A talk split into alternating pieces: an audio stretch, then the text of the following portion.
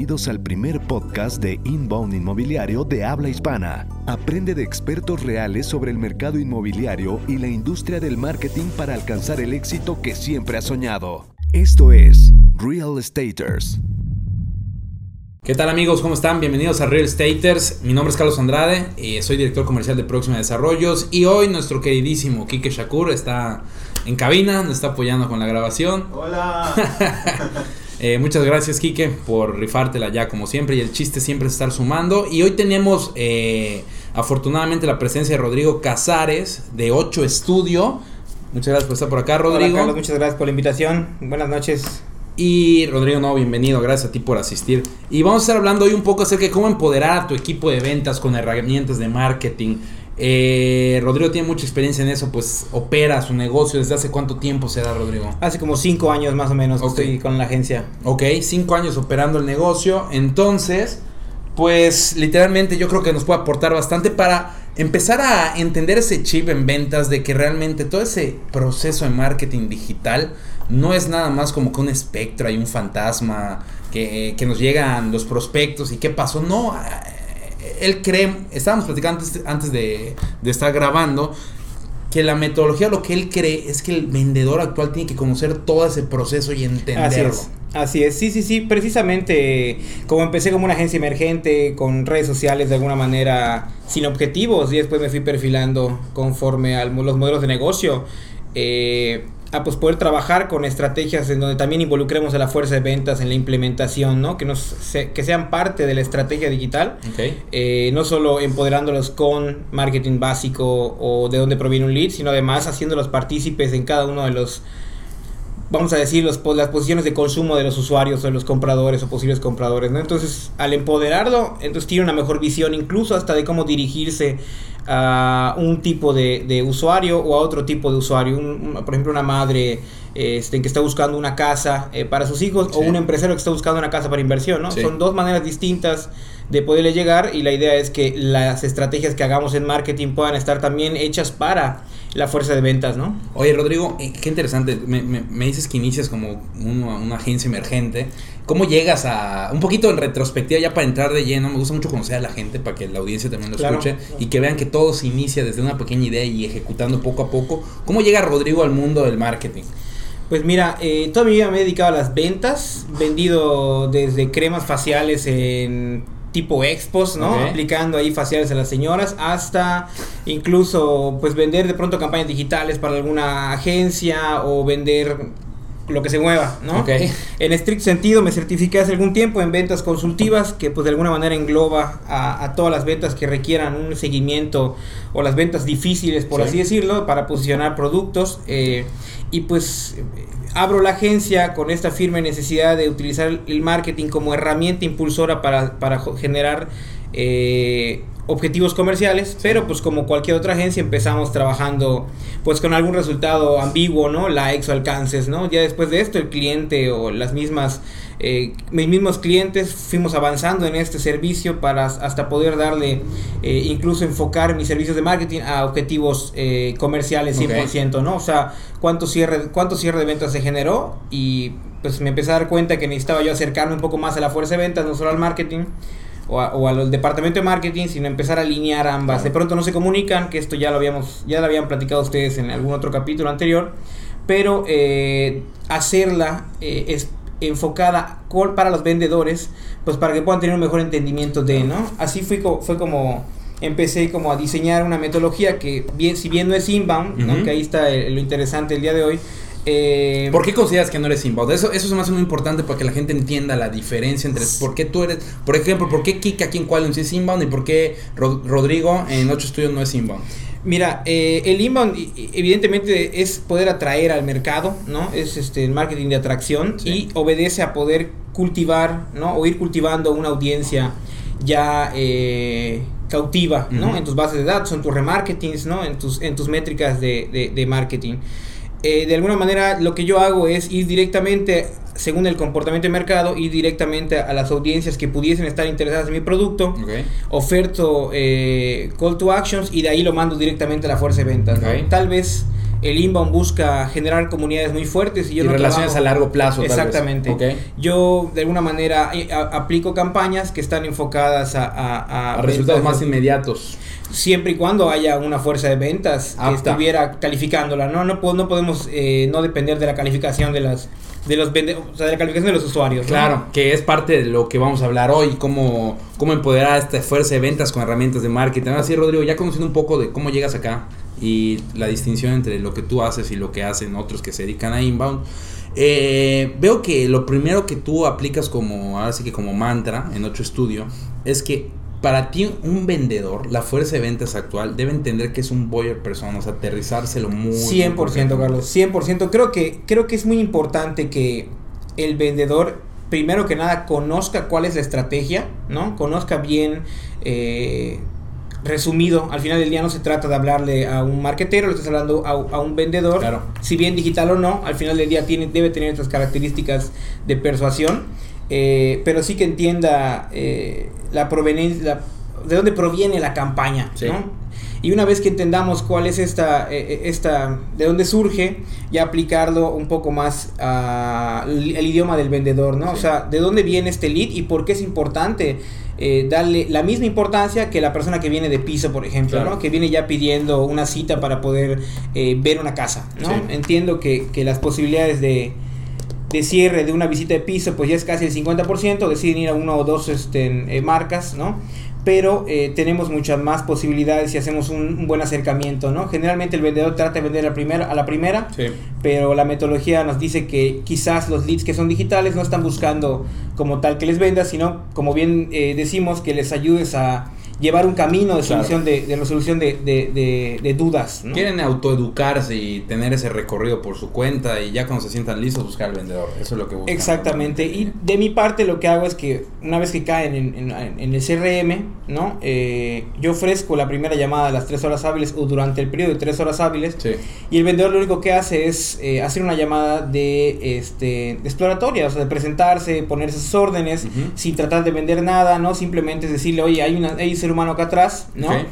Eh, quizás eh, van a ver eh, algunos correos automatizados, pero si el vendedor está bien alineado a estos funnels de correos, pues su acercamiento para con los usuarios va a ser mucho más asertivo. Ok, de acuerdo, Rodro. Oye, ¿y tú en uno o dos, en dos o tres pasos, cómo aterrizarías con la fuerza de ventas de cualquiera que nos escuche este concepto de buyers personas? ¿Qué les dirías que hagan? Pues mira, de primera instancia es bien importante eh, la data, ¿no? O sea, es los históricos. ¿Quiénes son las personas que actualmente compran eh, la marca, ¿no? el desarrollo al que va, dirigido. Okay. Y esto nos va a dar muchísimo eh, este perfil de comprador, ¿no? Por medio del análisis de la data, así de simple, ¿no? Entonces, perfil de comprador por medio de la data número uno. O sea, que para mí, sí, si no tenemos los históricos, difícilmente podamos avanzar en un proceso atinado de marketing. De acuerdo. La, la otra, para mí sería, y que es para mí es igual importante, sería, ok, voy a aterrizar los mis, mis, perfiles o mis targets para digital, pero también cómo puedo, cómo puedo traducirle esto a un vendedor eh, que quizás si no es de piso, pero sí es un vendedor que tiene esta tendencia a, a, lo tradicional que se está migrando a lo digital, ¿no? Y entonces de alguna manera los insights de los vendedores, vamos a llamarle entre comillas eh, tradicionales, pues sí obedece mucho a, aspiración, o sea, si es racional la persona, si no es, y de pronto en una interpretación digital se pierden un poco en el camino porque me dicen de pronto a mí, ¿qué me importa si le gusta Spotify? ¿Qué me importa si, si son nativos o no digitales? Bueno, ahí hay un área de oportunidad enorme que un marquetero la ve, pero un, vendedor, tradicional no, lo observa. Exactamente, entonces quizás no, no decirle, oye, le gusta Spotify, pero sí comentarle ciertas este, insights que al vendedor de piso sí le pueden hacer sentido, como por ejemplo buscan más el tema de la seguridad cuando es una, un padre de familia que cuando es un empresario que buscan más el tema de inversión. Uno es racional y otro de alguna manera es más aspiracional. ¿no? Entonces darle este panorama, este, e, e, esta manera de poder decir a quién le está hablando y poder preparar su speech directo para atinarle el tipo de palabra racional o irracional, qué sé yo, ayuda muchísimo. Claro, y, y yo creo que una de las maneras que veo que que se podría implementar esto y capacitar a tu fuerza de ventas es tener roleplays de manera continua. Que, o sea, yo, yo, yo he observado que todo esto que dices me hace todo el sentido del mundo, pero muchas veces se queda como que en un concepto y no lo aplican. Y, y, yo siempre he pensado que las ideas en el aire no sirven, hay que ejecutarlas. Claro. ¿Y cómo ejecutas esto? Pues con roleplays semanales. Imagínate que empiezas a hacer creas buyers, personas ficticios y empiezas a hacer roleplays con tu equipo de ventas y a ver, atiéndelo, ¿cómo lo atenderías? Y así va mejorando de manera constante. De pronto, en la cuando aplicas una estrategia digital ya para empezar a vender, supongamos que empezamos de lo, de lo convencional a lo digital, eh, los perfiles de, de, compra que ya habíamos platicado estos unos minutos cambian por completo. De pronto te vas a encontrar con inversionistas a lo mejor en la, en la Ciudad de México. que por una campaña tradicional no tenías este alcance, entonces se empiezan a generar nuevos perfiles, ¿no? Eh, algo que ayuda mucho, evidentemente, como dices, es empezar a hacer ejercicios prácticos, ¿no? Eh, con los vendedores, para primero romper el por así decir, el paradigma de que el lead digital no, no, no, sirve, no, funciona, claro. Pero la, el, el, tema eh, para romper no es que no sirva, sino es hacerle entender todo lo que tiene que pasar este lead para poder llegar hasta su base de datos, ¿no? Claro. De pronto es como el tema de León, que cuando das una, una presa que ya está muerta, pues no le interesa, pero cuando él la, la casa, pues tiene más interés en esto, ¿no? Sí. Eh, la verdad es que yo funciona así. De pronto mi socio me dice, oye, tenemos un prospecto para la agencia y como no es mío, de alguna manera tarda un poco más o le presto menos intención, pero a que me explique de pronto, oye, es que este prospecto me marcó, es un buen amigo mío, que es una empresa donde termina la área de oportunidad. El contexto es clave, ¿no? El contexto es clave y uno de los errores eh, que asumen muchos dueños de empresa o directores o gerentes comerciales es, ah, es pensar que el vendedor ya entiende todo el proceso. Ya sabe, ¿no? Exactamente, ya sabe o sea, que ven un nombre y se acabó. O sea, tenemos que entender que hay mucha gente que ve el nombre y no entiende el contexto de cuál fue el proceso de que la persona estaba en su celular, en su casa, regresando a la oficina o en un break o comiendo. Y un tema le interesó, le salió la publicidad en Facebook o una, o sea, llega una landing page. Claro qué dice la landing page, de qué habla esa landing page, o sea, por qué llenó sus datos. Todo ese contexto yo creo que le sirve mucho a la gente para entender el valor y la inversión, al menos de tiempo y atención que está dando esa, persona, o sea, para que lleguen sus datos. Claro, y de, pronto olvidamos que el asesor o el vendedor necesita saber estos contextos, ¿no? no se los hacemos ver. Entonces siempre en la preparación de un buyer persona, ponerle perfectamente bien de qué contextos pueden, basados en nuestra experiencia, eh, desarrollarse estos prospectos, estos MQLs. Sí.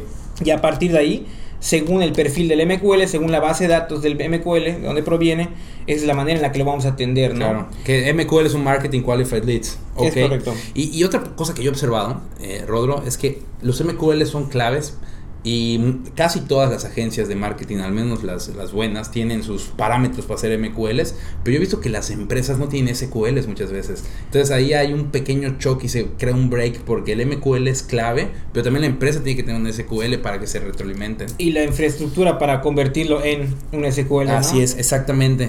Pero imagínate que si no tienes ni siquiera parámetros y no conoces el proceso, ¿cómo vas a crear un SQL? ¿De dónde? Creo que ese es el reto de las agencias de marketing hoy, eh, que no solo implica marketing como tal, ¿no? Marketing digital como tal, sino ya implica temas de calificación y cierre, ¿no? Sí. ¿Cómo podemos nosotros como agencia de marketing involucrarnos en un proceso de calificación con ayuda de las herramientas, pero también con ayuda de ciertas capacitaciones, ¿no? Los marketeros tenemos cierta ventaja que de pronto ventas no tiene, que es precisamente lo que decías, los contextos en los que, de los que vienen los leads, ¿no? Así es. si yo entre más información tenga de mi prospecto, pues es más probable que yo lo pueda cerrar como vendedor, ¿no? Porque sé exactamente qué insights son los que pudiesen eh, necesitar o afectarles de alguna manera, ¿no? Totalmente de acuerdo.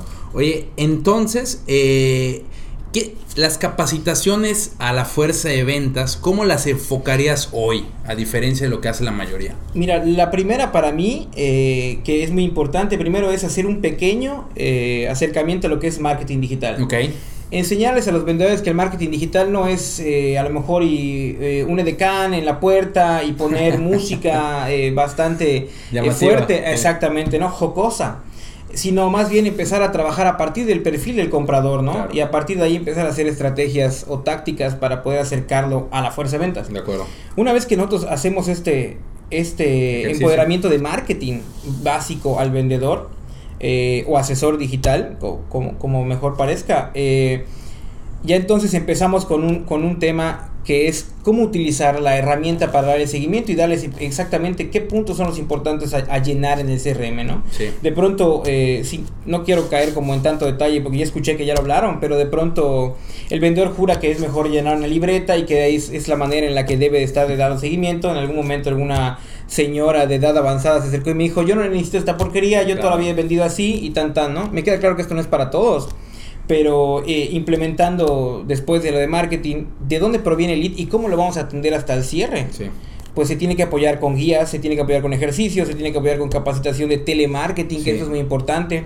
Eh, el telemarketing es precisamente marketing directo, ¿no? Y no podemos como descuidarlo de pronto pensando en que lo digital va a ser toda su chamba y de pronto el, vendedor tiene este, es, es la persona que va a, darle la bienvenida al usuario, ¿no? Claro, yo entiendo que si te dedicas a vender cursos o cosas digitales o cosas de un valor muy, no muy elevado, muchas veces sí el proceso digital hace casi toda la chamba, el 90, claro. 95%, pero si vendes, lo hemos hablado también acá, cuestiones patrimoniales, o sea, realmente el humano es un factor, o sea, es un factor fundamental en la toma de decisión porque necesita confiar en ti. Es una persona que tiene que va a poner su patrimonio en tus manos, cabrón. Yo creo que es el 50% del camino. Sí. Algunos pensarían que menos, yo pienso que es el 50. En cuestiones patrimoniales yo igual pienso que aún es el 50 y el 50 sí es importante en el tema de marketing para atraer a la gente correcta. Tú atraes a la gente correcta y ahora sí el, humano cuando te trajeron al correcto, cuando se vino a parar en tu puerta cuando lo atendiste, ahí sí tiene que haber un trabajo de 100 para generar esa confianza y certidumbre. Antes de empezar a generar mi propia marca como asesor o vendedor eh, inmobiliario,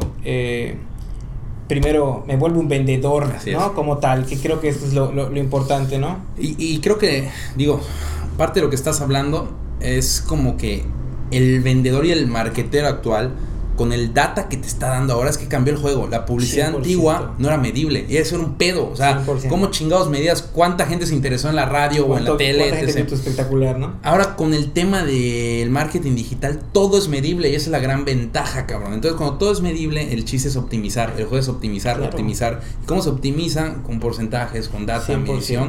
Y para eso el marketero tiene que aprender a vender y el vendedor tiene que aprender de marketing. Entonces se está volviendo un híbrido muy interesante. Y veo que Kike se ríe porque lo entiende y lo está empezando a aplicar. Porque es la realidad. Ahí vamos. Ese es el reto y creo que los, los directores de agencias debemos estar enfocados mucho en culturizar a, los, a las dos partes, ¿no? No existe como que el marquetero tiene toda la razón, ni el de ventas o el asesor tiene toda la razón. Creo que debe haber un mix claro. de, sinergia, de, de, esfuerzos y conocimiento, ¿no? Claro. Eh, oye, eh, Rodro, ¿y qué opinas acerca del rol que juegan hoy las agencias de marketing digital actuales en cuanto a poder optimizar el porcentaje de cierres, el seguimiento? ¿Qué, ¿Cuál es tu opinión al respecto? Buenísimo. Mira, creo que tenemos el 50% de la responsabilidad. Antes, pues, podíamos decir que terminábamos hasta donde llegaba el MQL, ¿no? Sí.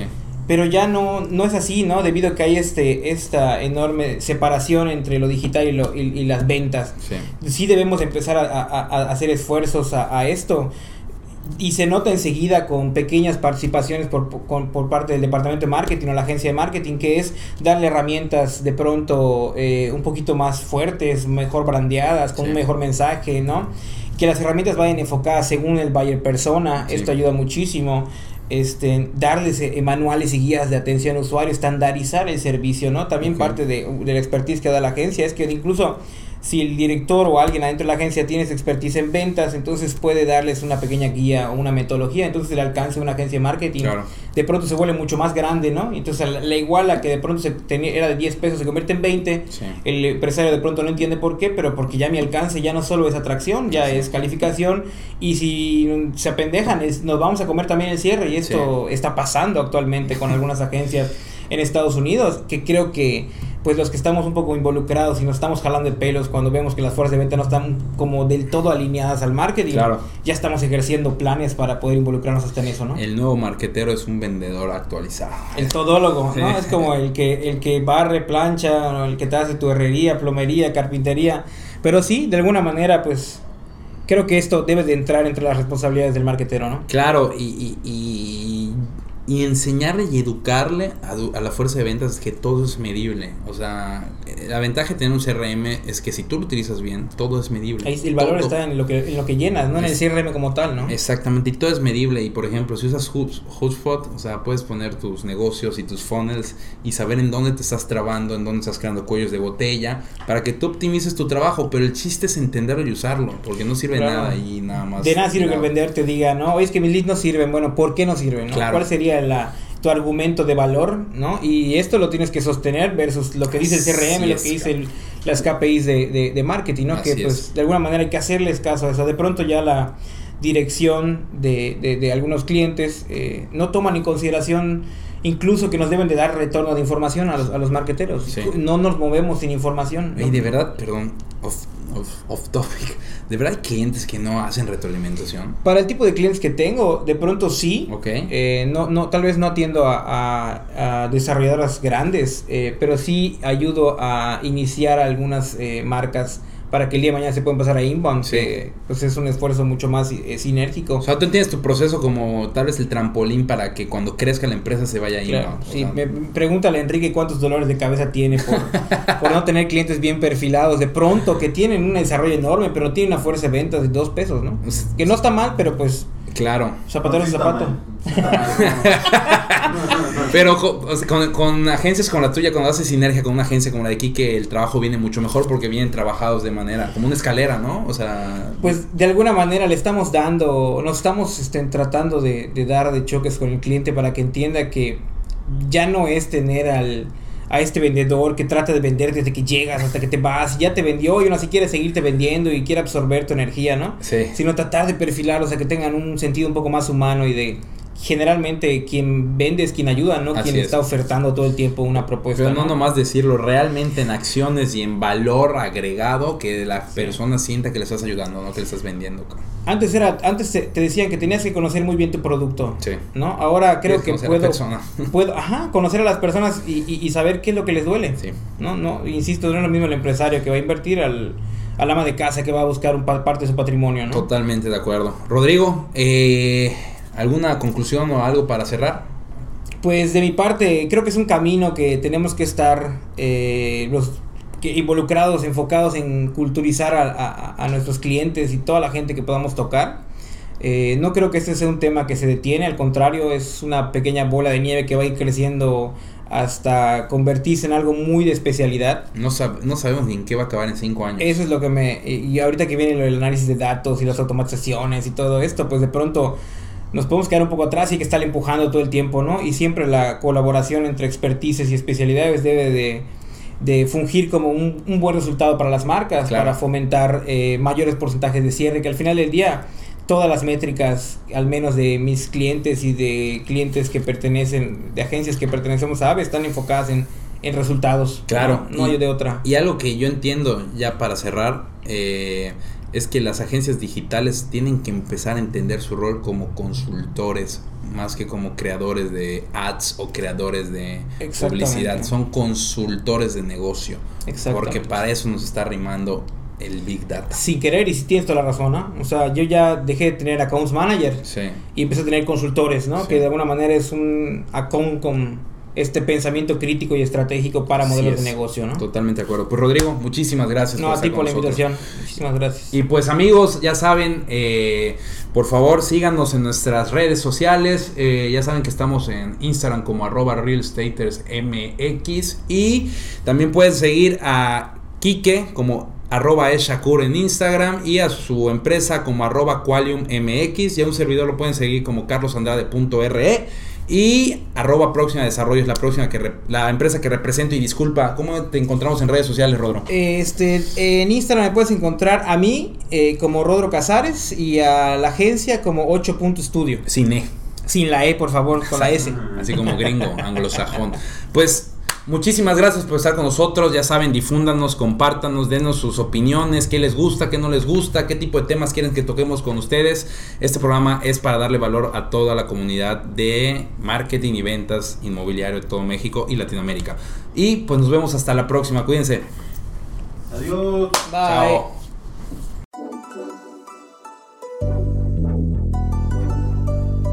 Este episodio de Real Staters ha llegado a su fin. Suscríbete ahora para seguir recibiendo estrategias y consejos inmobiliarios que te permitan alcanzar el éxito que siempre has soñado. No olvides calificarnos y escribir una reseña para que podamos seguir generando contenido de valor para empresarios y profesionales del sector inmobiliario. Nos vemos de nuevo la próxima semana en Real Estaters.